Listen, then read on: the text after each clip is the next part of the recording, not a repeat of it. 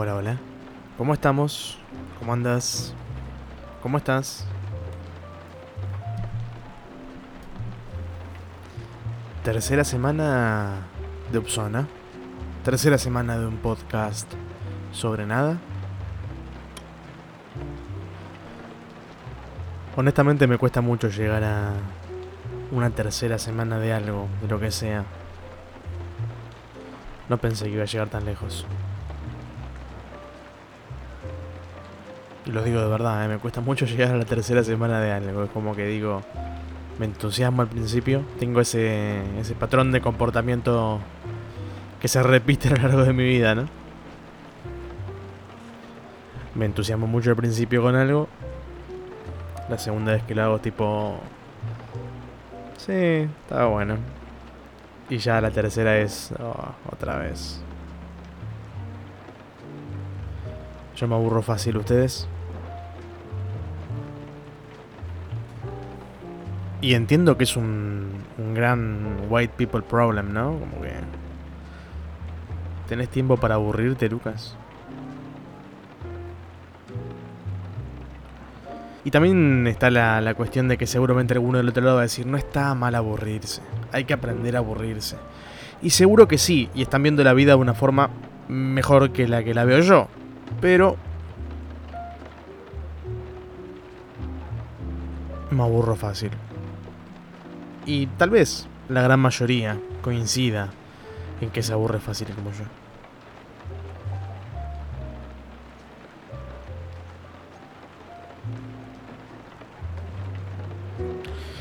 Hoy quiero hablar de la nostalgia. Hoy quiero hablar de, del valor nostálgico de las cosas. Desde la última vez que nos vimos, o que nos escuchamos, o que lo que sea que hacemos acá, esta semana nos tocó usar un estudio en mi trabajo, el cual no usábamos hace mucho tiempo. Un estudio que fue básicamente eh, el lugar desde el cual salíamos todos los días durante mucho tiempo, ¿no? Hace años atrás.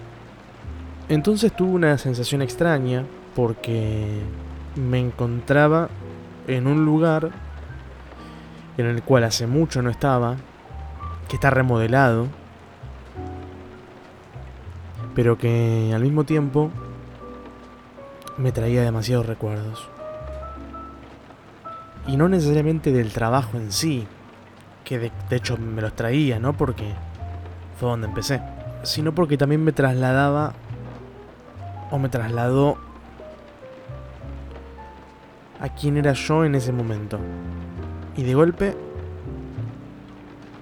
me pude ver a mí mismo años atrás, en ese mismo lugar, con las situaciones que me iban pasando en mi vida en ese entonces.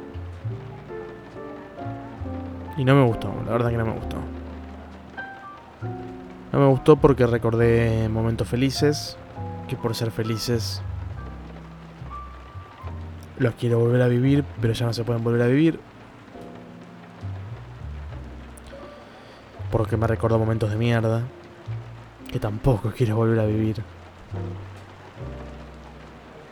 Pero lo bueno, lo malo, los momentos felices, los de mierda, estaban todos teñidos por la nostalgia. Qué cosa de mierda la nostalgia, por Dios. A ver, me considero muy nostálgico. Y creo que lo hablamos en el primer capítulo, ¿no? Que digo que me considero cada vez más cliché y que entiendo que con la edad cada vez eh, vamos a ser más clichés. Y soy muy nostálgico. Me emociono cuando recuerdo momentos. Me emociono cuando veo fotos. Me gusta mucho ver fotos del pasado. Videos. Me encanta la sección recuerdos de Facebook. Pero la nostalgia puede traer un lindo recuerdo, pero trae también esa mierda del paso del tiempo, ¿no? Concepto que detesto, absolutamente. Me van conociendo un poco más, ¿eh? Y quiero asociar el tema del paso del tiempo a mi regreso al cine. ¿Se acuerdan que el capítulo pasado Les conté que iba a volver al cine. Y abría la encuesta de si iba a llorar o no iba a llorar. No lloré, pero sí me emocioné. Fuimos con una amiga y un amigo a ver 8 y medio de Fellini. Que debe tener unos 57 años, 58 años esa película. Una obra maestra, una obra maestra. Por favor, si tienen la chance de ir a en el cine, vayan porque es eh, increíble, increíble por donde se lo mire. Pero claro, justamente la película es sobre un director que está teniendo un bloqueo a la hora de escribir y que mira en su vida hacia atrás, situaciones de su vida justamente, y es un ida y vuelta entre lo onírico y lo real, entre su cabeza y sus recuerdos y lo que realmente pasa, mientras va intentando descubrir de qué se trata la película, su propia película. Una verdadera maravilla que hoy en día ya no se hacen películas así, hay que decirlo. Y fue una experiencia hermosa, realmente fue una experiencia hermosa estar en el cine. Volver al cine fue una experiencia hermosa. Éramos cinco personas en la sala encima, un placer. Pero mientras veía la película, pensaba justamente en esto, ¿no? En el, en el, factor nostálgico de esto, de... Yo no viví esa época. Pero lo veía Marcelo Mastroianni con su traje, con sus anteojos negros. Y decía, qué hombre, por favor. Veía a Claudia Cardinale, veía a las diferentes actrices y decía, qué mujeres. Y es un poco la nostalgia de lo no vivido, ¿no? Cuando te pasa eso con algo de una situación que ni siquiera viviste.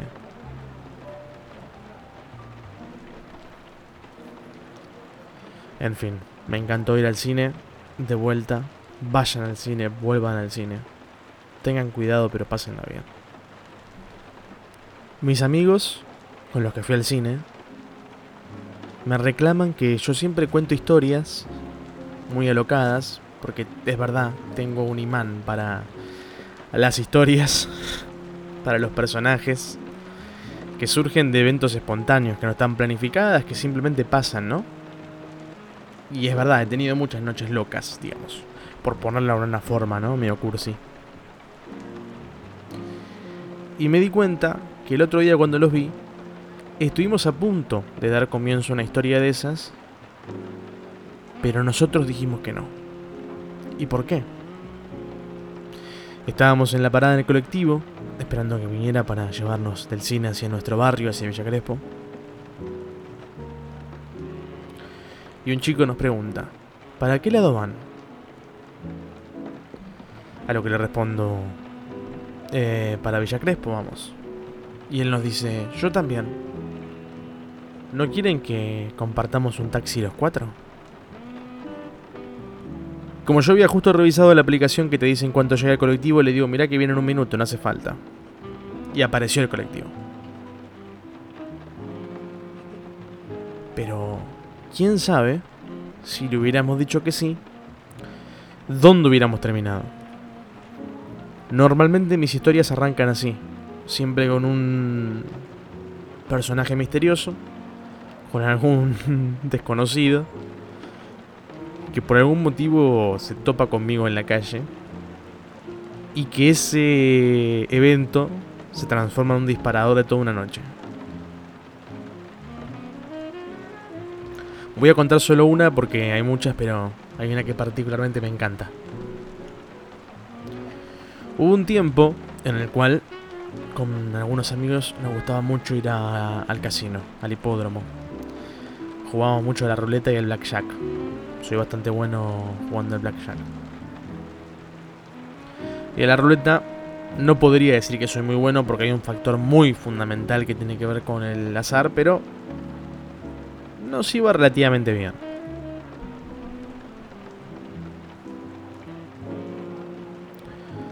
Una noche vamos con un amigo.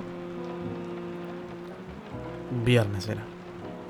Nos va pésimo. Perdemos todo lo que teníamos, hasta el último centavo. A tal punto que no teníamos ni siquiera para cargar la sube. A ese nivel, ¿eh? Así que decidimos emprender la vuelta caminando. Pero antes de arrancar, yo le dije a mi amigo, no sé cómo. No sé cómo. Pero hoy vamos a tener una gran noche. Habíamos perdido todo en el hipódromo. Todo, no nos quedaba nada. Empezamos a caminar. Fuimos por Libertador, agarramos oro. Todo derecho por oro. Y llegamos a Santa Fe. Veníamos de la mano derecha y yo observo que de la mano izquierda había un hombre, un chico, en realidad un muchacho, que miraba para todos lados, miraba para todos lados, miraba el nombre de la calle, miraba el teléfono.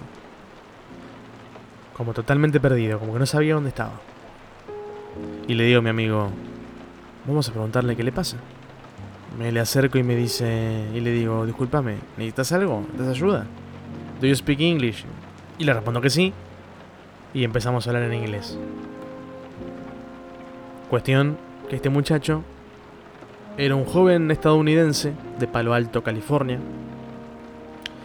que mm, estaba en la Argentina estudiando español, viviendo en la casa de una familia en Belgrano, y que esa noche tenía que encontrarse con amigos, primero en Plaza Serrano, para luego ir al boliche Inc. sobre Honduras, en Palermo.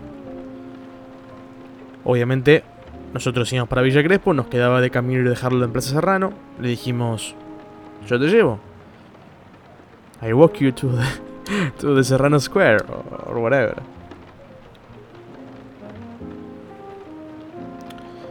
Vamos caminando. Él nos empieza a contar de dónde es, que hacía en la Argentina. Mi amigo no habla mucho inglés, así que eran pocas palabras y era más que nada una conversación entre él y yo. Estamos llegando a Plaza Serrano cuando los amigos le dicen que se habían ido ya de ahí y que se iban para el boliche, que los encontráramos allá. O que lo encontrara en realidad él allá. Nosotros éramos personajes que no teníamos nada que ver con esto. Cuestión que nos invita a tomar algo. Tomamos algo. Y nosotros en esa época solíamos ir un boliche difunto, Dios lo tenga en la gloria, me persigno. Sobre la calle Niceto Vega. Entonces le dijimos, mirá, ¿quieres que vayamos a este boliche? Es un boliche el que vamos nosotros siempre. Nos dijo, dale, sí, sí. ¿Y después vamos para el otro? Sí, después vamos para el otro. Le dijimos, mirá, no tenemos un centavo nosotros lo único. Le contamos, perdimos toda la plata en la ruleta. Y dijo, no se preocupen. Yo tengo dólares. Vamos al boliche. Hablamos con el patoba, le decimos, mirá, no tenemos pesos lo único. Tenemos dólares. ¿Cuánto nos puede hacer por los tres? Con algunas bebidas, con algunas cosas. Nos hizo un precio muy, muy de amigo. Para nuestro amigo estadounidense fue realmente un vuelto. Cuando le dije el precio dijo, ¿really? Sí, sí, really. Pagó e ingresamos los tres. Yo estoy seguro que él pasó una de las mejores noches de su vida porque descubrió primero lo que es la noche de Buenos Aires, ¿no? Muy distinta. Mucha cumbia sonaba en ese boliche. Y nosotros nos movíamos cual poseídos. Y él no la flasheaba, la flasheó. La realidad es que la flasheó, esa es la realidad. Mi amigo me abraza en medio del boliche y me dice, tenías razón. No sé cómo, pero tenías razón. Me dijiste que íbamos a pasar una gran noche y efectivamente la estamos pasando. Salimos del boliche. Nuestro amigo me anota su teléfono en mi celular. Ya era tarde como para ir a Inc. Habíamos, nos habíamos quedado hasta muy tarde en este boliche, tomando y pasándola bien. Y quedamos al día siguiente a jugar al fútbol porque quería aprender a jugar al fútbol. Me anota su teléfono en mi teléfono. Él anota el mío en el suyo. Y a las dos cuadras Después de despedirlo, me roban el teléfono.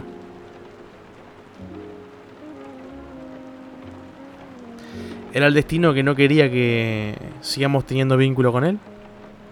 Era el cierre perfecto para una historia en la cual pocos podrían creer que sucedió porque no había mucha evidencia ni siquiera para mostrarlo a él físicamente o por lo menos en una red social.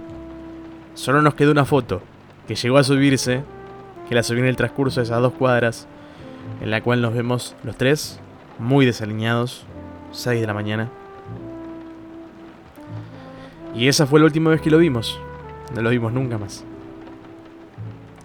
Después lo pudimos encontrar en las redes porque tiene un nombre raro encima y es difícil de encontrar. Lo agregamos y al día de hoy tenemos que intercambiamos mensajes o algún me gusta. Pero bueno, así historias como esa hay un montón. Y mis amigos me reprochan que no forman parte de esas historias. Pero sin embargo, el otro día tuvimos la posibilidad de entrar, de abrir la puerta a una de esas y elegimos que no suceda. Creo que estamos ya en tiempo de terminar. Hoy sí que es más largo, ¿eh? Hoy es más largo que nunca. Perdón. Tenía ganas de hablar, tenía ganas de escupir verdades, diría un trapero.